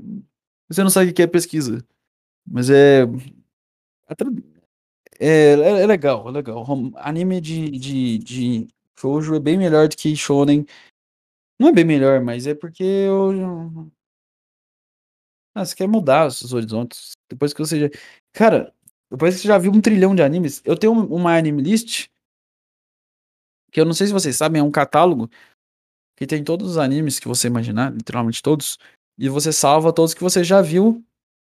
E eles ficam em lista lá. E você sempre pode olhar. E você dá nota e salva e tudo mais. E é meio que uma uma rede social, porque muita gente posta sobre o que acha das coisas, faz reviews e tudo mais.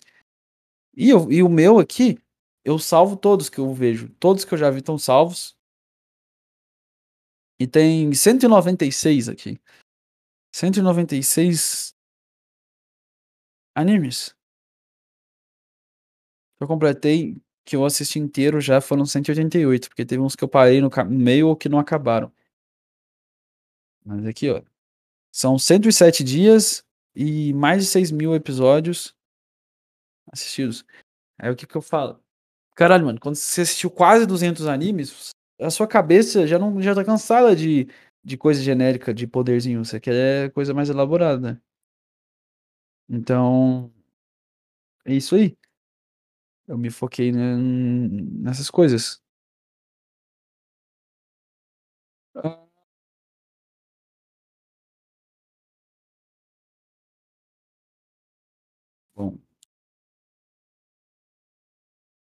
Ah, então então Bom, vamos lá. Ah, onde eu estava onde eu estava onde eu eu estava? Lembrei. Ah, que eu estava olhando aqui uma anime list e minha cabeça foi embora.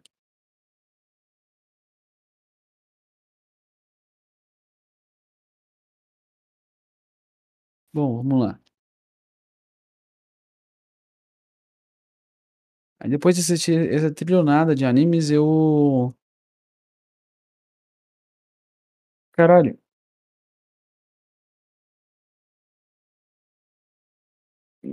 Bom, nem sei o que estava falando mais. Aí eu, tá, assisti Fruits Basket, é legal. Tô terminando a primeira temporada, eu tô assistindo muito devagar porque minha energia e minha concentração estão ridículas. Eu não consigo durar. Eu assisto dois episódios e já deu. Dois episódios de 20 minutos já deu. E eu tô sem fazer nada o dia inteiro, então dois episódios de 20 minutos sem fazer nada o dia inteiro era, era pra dar conta de assistir mais, mas não.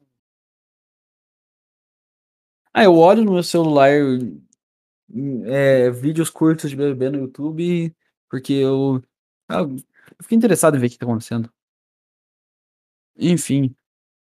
E agora eu não sei como é que vai ser pra frente, eu não sei eu vou tomar essas coisas aí de suplemento, porque eu não eu não não dá, eu não tô conseguindo nem sequer fala assim: "Ah, ficar triste deixa mais criativo". Não, não deixa, eu não tô eu não consigo fazer nada, não consigo fazer nada. Eh, isso aqui isso aqui foi um ímpeto, eu estava deitado na cama aqui afundado. Aí eu falei: "Cara, se eu tô assim eu vou aproveitar esse espírito pra pelo menos ter de deixar gravado registrado esse momento, porque, sei lá, daqui uns 10 anos eu vou lembrar: "Ah, foi assim que que estava nessa época". Porque eu queria ter registrado as coisas que eu passei em 2015, 2014, 2016, eu queria ter isso gravado igual eu tenho isso aqui gravado aqui, tá registrado, eu posso ouvir isso aqui e vou lembrar de como foi. Então isso é bom, isso é bom, não quero esquecer. Se um dia tiver um Alzheimer, sei lá, pelo menos as vitaminas vão impedir isso. Mas, eh, eu espero ficar bem e é por isso que eu tô meio relapso com os vídeos, não é que eu tô preguiçoso nem nada. É que não é fácil lidar com isso. E eu tenho um medo também, porque pô, meu canal ele já é minúsculo. Eu e ele come quando ele começou a crescer assim, quando as pessoas realmente começaram a assistir, eu parei de gravar. E isso meio que é parece que eu não eu tô destruindo o que eu tô construindo, sabe. E aí eu fico pensando: "Cara, será que esses atos de ficar parando simplesmente vão fazer meu sonho não dar certo? Simplesmente vai as pessoas vão não vão aparecer novos não vão aparecer no meu canal e as que estão aqui vão meio que sumindo, porque não tem nada novo?" São todos medos que me ocorrem diariamente. Aí eu penso: "Será que eu vou ficar dependente dos meus pais e é isso aí minha vida toda? Será que eu não vou arrumar um" Não é, será que eu não vou não não vou será que, tipo será que eu não vou conseguir fazer nada e ser independente? Será que eu vou ter que trabalhar num lugar de merda pra poder sobreviver? Tipo, de merda no sentido de algum lugar que me deixa muito mal e triste, que e que me faz sentir que eu tô ferindo minha alma. Ou também isso pode dar certo, né, não sei, talvez eu eu precise de um tempo. Tipo, eu sei que eu produzi me nesses 4 meno meses menos do que o mês de setembro inteiro mas eu o que eu posso fazer? Não eu não posso me culpar por isso também. Porque ao mesmo tempo eu fiz coisas legais. Esquizofrenia ao Cubo foi uma uma uma coisa que eu amei fazer, participar disso. Eh, eu adoro gravar. Nossa, não só que eu adoro gravar Esquizofrenia ao Cubo, eu adoro gravar com o Robson e o Ítalo, eu realmente gosto muito de gravar com eles, eles eles são pessoas que que são muito boas de conversar, de estar perto, sei lá, são são pessoas que eu espero ter na minha vida realmente por muito tempo. Porque são pessoas que, cara, são é é muito agra é é que o Ítalo viajou, então não tá a gente não tá lançando, então quando você para de fazer a coisa, você lembra mais do valor dela do que quando você tá fazendo, porque quando você tá fazendo, você tá naquela pilha de: "Ah, eu tenho que ter ideia, eu tenho que ter ideia, eu tenho que ter ideia", você tá você tá meio que num modo acelerado. E quando você para e respira, e você fala assim: "Caralho" eh como também a vida tem coisas boas também. Poder primeiro conhecer esses caras, segundo começar na época que eles começaram e e terceiro ser amigo deles e quarto, eh, produzir coisas com eles. Eh, e isso é uma coisa muito legal. É, é uma sintonia muito boa, uma sintonia muito boa.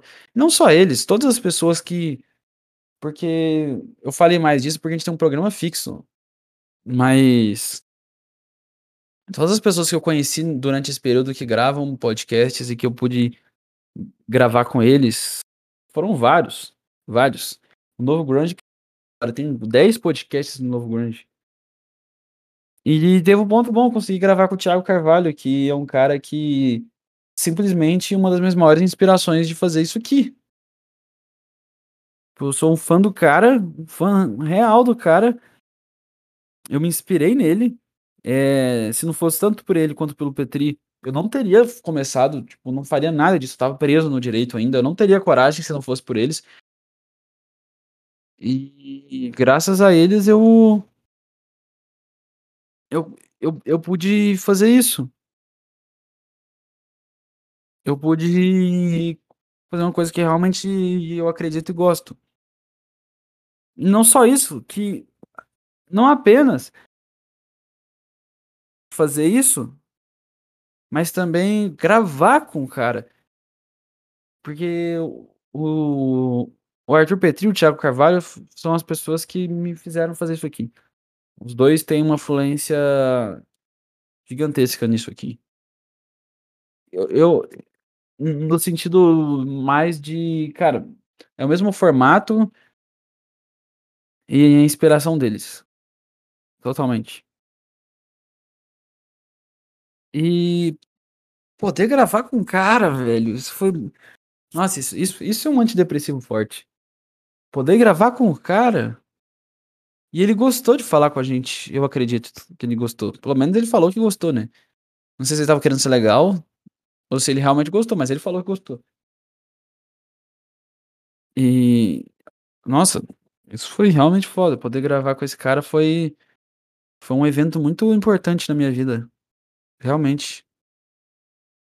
Isso isso me faz não não segurar a barra, tipo, falando assim: "Cara, é um sinal de que por mais que tudo esteja nebuloso e você não sabe pra onde tá indo as coisas, é um sinal que as coisas estão indo bem". Porque, pô pô gravar com ele é um é um sinal positivo, é um sinal positivo. De que eu tô no caminho certo de alguma forma.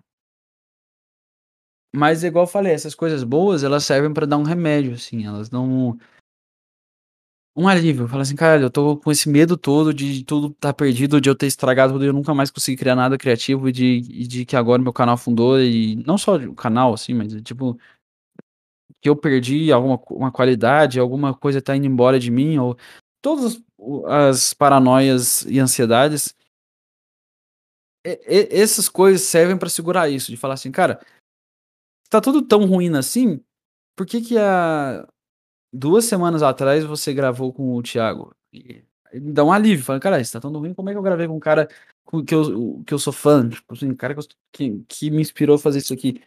E eu não falando no sentido sucesso da palavra, porque as pessoas nesse meio de redes sociais e de arte moderna, as pessoas são todas presas na ideia de sucesso, de valor, tipo: "Ó, consegui conversar com um cara que é maior que eu em números", mas não é isso, não é isso. Não é isso que se trata. Hum. Não é. Não é sobre números, não é sobre é tudo sobre a importância Sim, tem a questão dos números, claro, o canal do cara é bem maior que o meu, mas não tô falando nesse que não é isso. Porque se fosse assim eh, só o fato de de ter pessoas com números e tudo mais, mas a importância que esse cara teve na minha vida, porque eu já ouvi tanto podcast dele, tantos podcasts dele, tanto, as músicas desse cara me influen mexeram tanto na minha vida, os podcasts dele, cara, é um cara que teve uma influência tão forte na minha vida, então eh, gravar com ele é muito isso, tipo, é um sucesso no sentido de caralho, uma coisa marcante aconteceu na minha vida, uma coisa que eu nunca vou esquecer, que é gravar com um cara que eu sou muito fã, então isso dá um alívio na ansiedade, na paranoia e nessas coisas, porque fala: "Cara, se se tudo é uma ruína, como é que você realizou seu sonho de gravar com um cara que você é fã?". Porque eu tinha um sonho de gravar com esse cara, desde quando eu comecei eu tinha esse sonho.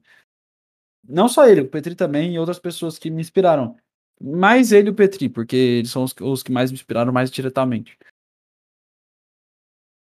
Mas, ter feito isso foi muito importante pra mim e isso pelo menos dá o alívio, o alívio na paranoia e na ansiedade. Mas a a depressão em si, isso não para, isso que é uma merda, isso que é uma merda. Por isso que é muito bom você que tem isso se expressar, que falar eu acho que ajuda mais ainda. Acho que só o ato de falar e tirar os sentimentos essa se você não entende como é ter depressão, agora eu vou vai ser menos dados e mais emoções, sabe.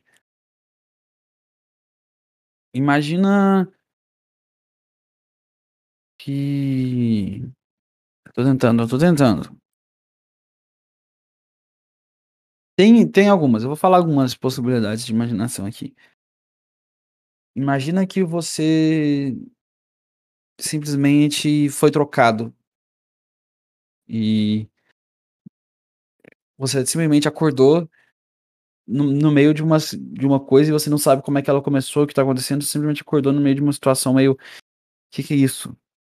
Essa é uma das coisas que da sensação, é como se você tivesse do nada acordado num estado que você não entende. Tipo assim: "Caralho, que tá acontecendo?". Como se você tivesse dormindo por um longo tempo e do nada você acorda e bem perdido e doente. A outra, imagina se você tiver Hum, vamos usar outra. Uma falta de não. Imagina que você fica doente e fica bem fraco e cansado, só que você não tá doente, é mais ou menos isso. Eh, essa é umas coisas Imagina ah, outra coisa aqui. Olhar no espelho nossa, isso é bad.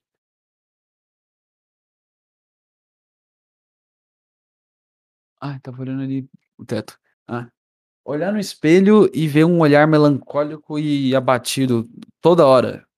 E você não entende por que tá acontecendo, você sente que você tá, tipo que você deu um pane. E a sensação de de vazio, eu acho que isso é é muito forte. É muito forte essa característica. Eh, de de simplesmente vazio, como se você tivesse navegando num oceano tentando encontrar a terra e não tem nada, e você só tá indo um oceano, indo para o oceano e você não sabe o que vai acontecer. Você não sabe se o navio vai ser destruído, você não sabe se vai ter uma tempestade, você vai ser engolido, você não sabe de nada, você só tá indo pra frente e você não entende o que tá acontecendo. Você sente um vento frio, não tem ninguém no barco. Ninguém, só você e você tá indo, indo, indo, indo e meio que você sabe que você não vai não tá indo pra lugar nenhum, meio que você sente isso, mas você não sabe de fato, você só sente isso. E você sente assim: "Cara, eu não tô em lugar nenhum", mas você não não sabe, você não tem certeza, mas você isso é o que você sente. E você sente que a qualquer momento você vai cair de um de uma, sei lá, cachoeira gigantesca ou de um penhasco, alguma coisa, ou a borda da terra, né, os os cara que, tipo, o o o os cara que curte a terra pizza. Seria tão mais fácil se a terra fosse pizza, eu entendo que o cara começa eu acho que o cara começa a ter esses sentimentos que eu tô tendo e fala assim: "Caralho" "eu vou sentir mais tranquilo, menos ansioso se a terra for uma pizza", e é isso aí. O cara deve entrar nessa. É. Será que é isso? Será que eu vou ter que começar a acreditar que a terra é uma pizza a partir de hoje, pra eu me sentir melhor? Vai ter que ser, né. Acho que eu vou ter que começar a acreditar na terra pizza. O que a internet criou, né. Os caras estão brigando se no formato da terra, puts, puts, meu Deus. Onde a gente chegou? E eu falo, a humanidade não evo estar evoluindo não é necessariamente uma coisa boa, porque a gente tá tá evoluindo pra acreditar que a terra é uma pizza, que legal. Que legal. Uma coisa que que os cara acreditavam há há muito tempo atrás e já para "Ah, foda-se, eu não quero gastar tempo com isso". Minha sensação é essa, a sensação é de fraqueza, sono, e você dorme muito e fica com sono. É bizarro, como você dorme mais de 8 horas e tá com sono. "Cara, mas como?".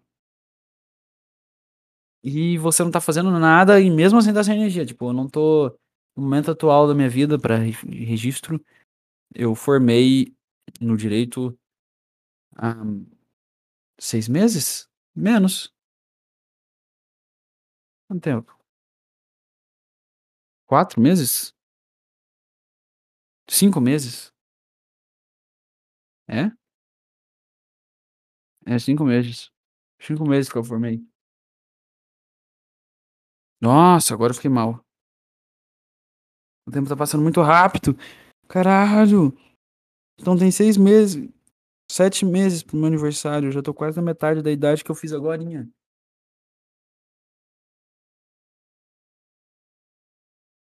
Meu Deus. Eu não eu não tô não tô entendendo nada. Agora eu fiquei mal de novo. Putz. Nossa. Nossa. Que ansiedade, não ansiedade, angústia.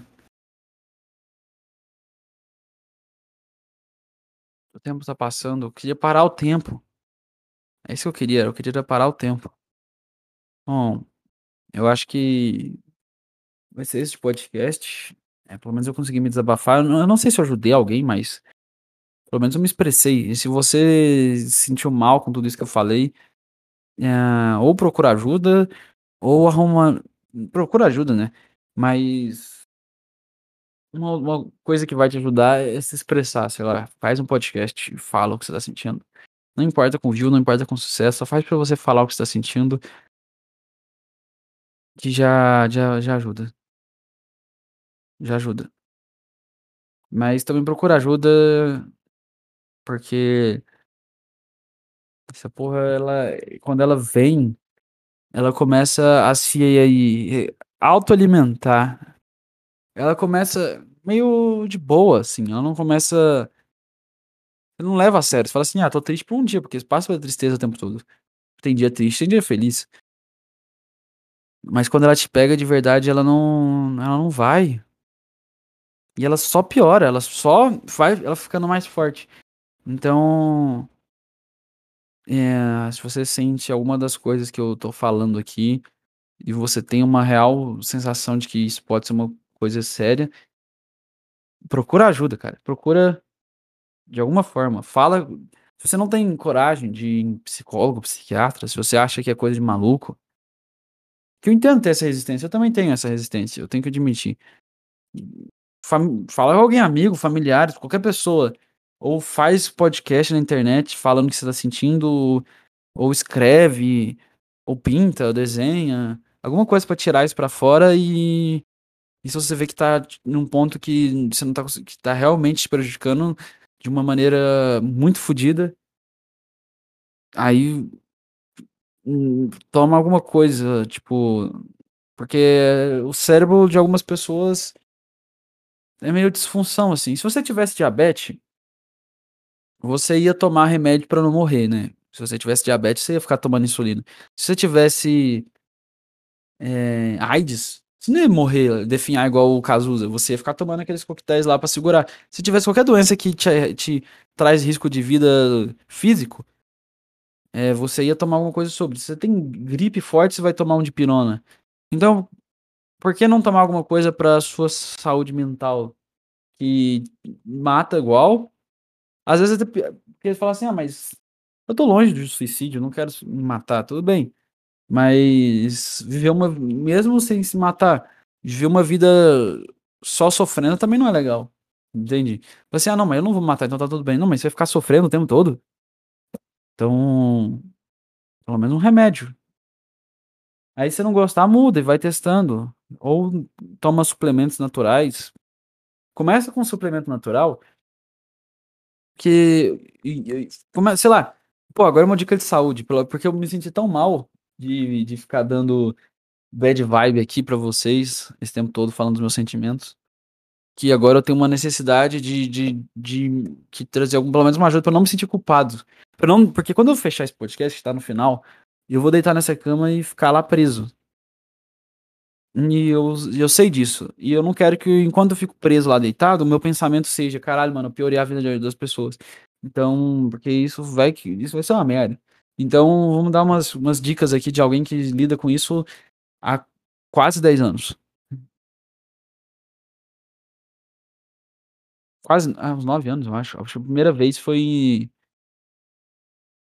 É, quase 10. No 9 anos. 9 anos. Tá, mas só que não direto, né, ele sempre para e volta. Por isso que eu falo que não é a a, a depressão distimia, que fica dois anos seguidos, ela nunca ficou dois anos inteiros. O máximo que ela ficou foi oito meses. Mas ela fica. É a depressão comum. Você fica seis meses na, no estado de bosta. E é isso aí. Então.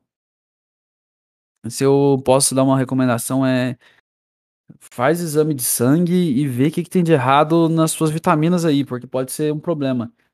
Corrige, começa aí, começa aí. Porque se não importa se você tomar remédio, se isso aí tiver errado, não vai resolver. Aí você descobre todas as vitaminas que estão faltando, faz o melhor que você pode para comer bem, faz o melhor que você pode para repor essas vitaminas. Se são vitaminas que você não gosta de comer ou são alimentos que você não tá muito afim, compra suplementos de cápsula e toma todo dia. Eu tomo um monte de vitamina por dia. Eu tomo ômega 3, vitamina D porque eu não vou no sol, é, vitamina C, potássio, magnésio. Eu tomo um monte. Se eu não tomasse, eu estaria muito pior, muito pior mesmo. E eu como o melhor que eu posso e eu faço exercício mesmo que pouco. Eu faço exercício duas vezes na semana. Antigamente eu caminhava direto, mas eu agora não tô conseguindo caminhar porque não uma eh, motivação para isso. Então, pelo menos academia eu faço duas vezes na semana. Então, e tenta dormir o máximo que você pode também, porque a falta de sono só piora os sintomas. Então, depois que você cuida das suas vitaminas, alimentação, exercício físico e sono, você vê o que acontece. Provavelmente você sentir uma boa melhora. Se acontecer que nem eu, você ficar na merda, igual eu, que faço todas essas coisas, eu durmo 8 horas por dia, por noite. Eu. Eu como o melhor que eu posso.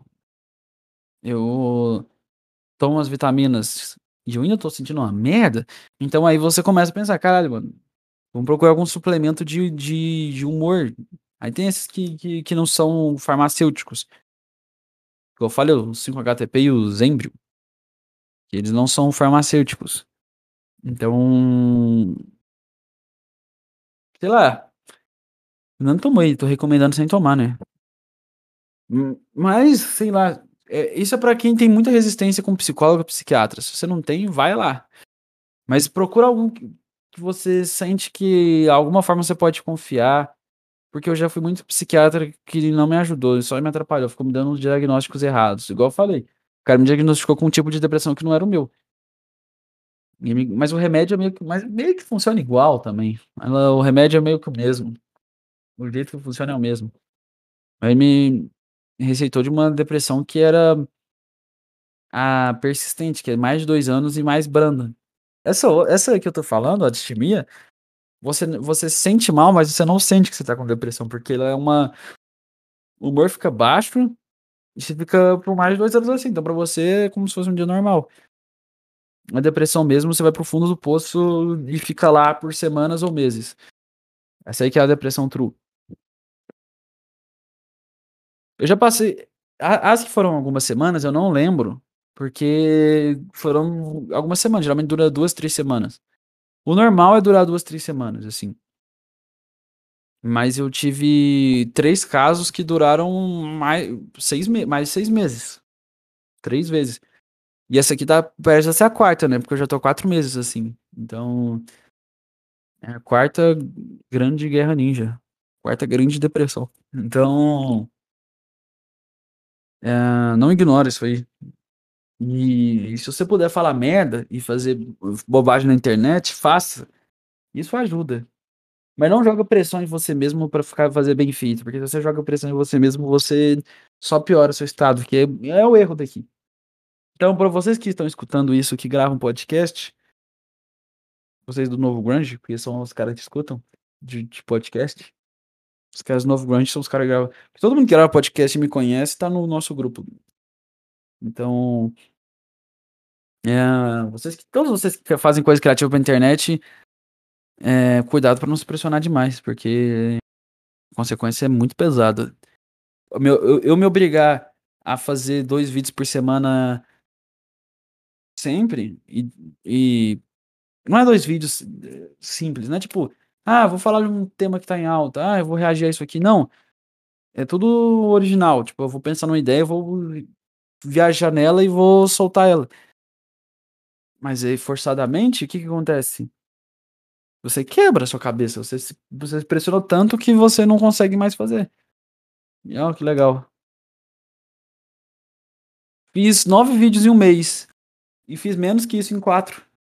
Que que adiantou fazer produzir tanto? Que que adiantou? Então, se você tá produzindo e é é porque quem eu conheço que tá produzindo, tá no mesmo estágio que eu, não faz há tanto tempo, e sente que às vezes precisa pressionar mais pra fazer mais conteúdo. Então verifica aí se não tá sendo mal pra você, pra sua saúde mental. Igual eu falei, o o custo de de pisar no acelerador é bater o carro. E exatamente isso aconteceu. Eu quis em setembro até que essa não foi a causa, mas ajudou. Eu eu em agosto e em setembro eu quis produzir 1.000.000.000 de vídeos, principalmente em setembro, 1.000.000.000 de vídeos. Cara, teve dia que eu produzi que eu estava destruído mentalmente eu estava produzindo. E eu não devia, eu devia ter respeitado o meu estado mental e esperar melhorar. Também não não abusem de substâncias que podem fazer mal à sua cabeça.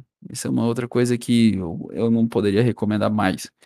Não abuse de substâncias, principalmente sintéticas, que podem fazer mal pra sua cabeça, que elas podem desencadear uma um uma baixa de serotonina tão grande que você que que te fode. Então, isso também não não me ajudou também, não me ajudou. Então, é isso aí.